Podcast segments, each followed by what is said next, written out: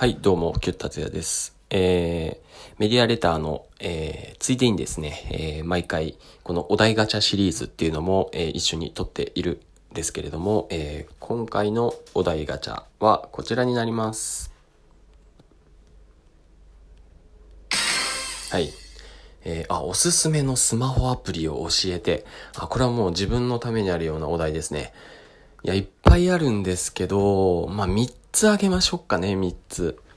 まあ、一番はですね、えー、まあ、動画編集ソフトですね。えー、ビアメーカーという、えー、アプリ。これはね、めちゃめちゃおすすめですね。えー、まずその UI ですね。あの、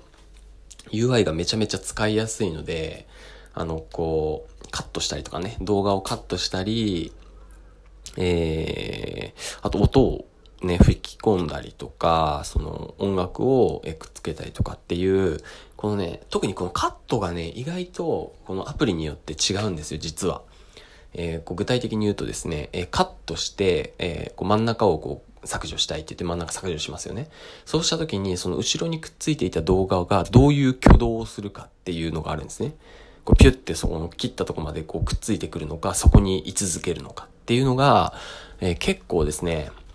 このビアメーカーは、えっ、ー、と、何も他の動画が入ってなかったら、えー、ピュって戻って、この切ったとこにキュッてくっつくんですけど、えー、確か、えー、他のテキストとかね、例えば入っていたりすると、せっかくこうテキスト並べちゃん、綺麗に並べたのに、その真ん中くり抜いたことによってずれちゃうじゃん、みたいなことがですね、あの、結構少なめなんだよね、その、あの、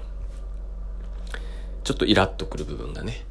なんでこのビアメーカーを、で、そしてですね、何よりもめちゃめちゃ、けめちゃめちゃでもないか。結構たくさんの、えー、エフェクトというかですね、えー、あれは何だろうな。グラフィックスね、モーショングラフィックスが結構入ってるんですよね。こう日本人っぽい感じでですね、漫画っぽい感じで、シャキンみたいなやつとかですね、えー、コミック、アニメみたいなものが入っていて、これはね、もうめちゃめちゃおすすめですね。僕もね、あの、まあ、もちろん Adobe Premiere とかですね、DaVinci Resolve って言って、まあ、プロが使う、えー、ソフトで編集することもあるんですけども、これはですね、えー、PC のですね、えー、マシンスペックが高いっていうだけの理由でそれを使っている今状態ですね。なのでこういうトランジションって言ってですね、動画から動画に移り変わるものの、えー、なんだろう、エフェクトとか、そういったこう CG ですね、えー、モーショングラフィックスが、えー、PC ではね、なかなか作ると本気で作んないといけないんで、で、僕もまだで、それはできないので、えー、もうすでにあるこういうパターンみたいなのをここに入れるっていうのが、えー、いい。あと PC はですね、そのまあ、今言った速さですね、速さと、あの、うん、画面の環境ですよね、広い。まあでも iPad でやれば一緒だと思うんで、あとマウスとかね、マウスもね、実はね、iPad とかにつけれるマウスとかがもうすでに出ているので、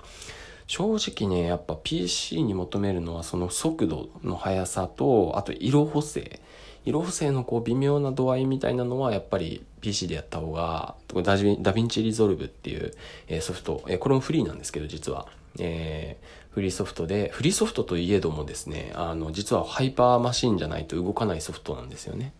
あの、はい。なのでこれとか使って、えー、綺麗に調整するっていうのが、えー、まず1 1個っていうかもうこれでいいですかね。もうビアメーカーは本当におすすめでございます。それでは皆さんまた。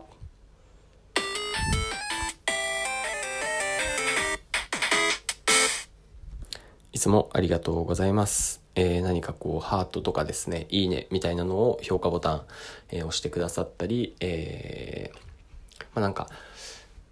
良かったとか悪いとかっていう、えー、コメントがあればお願いします。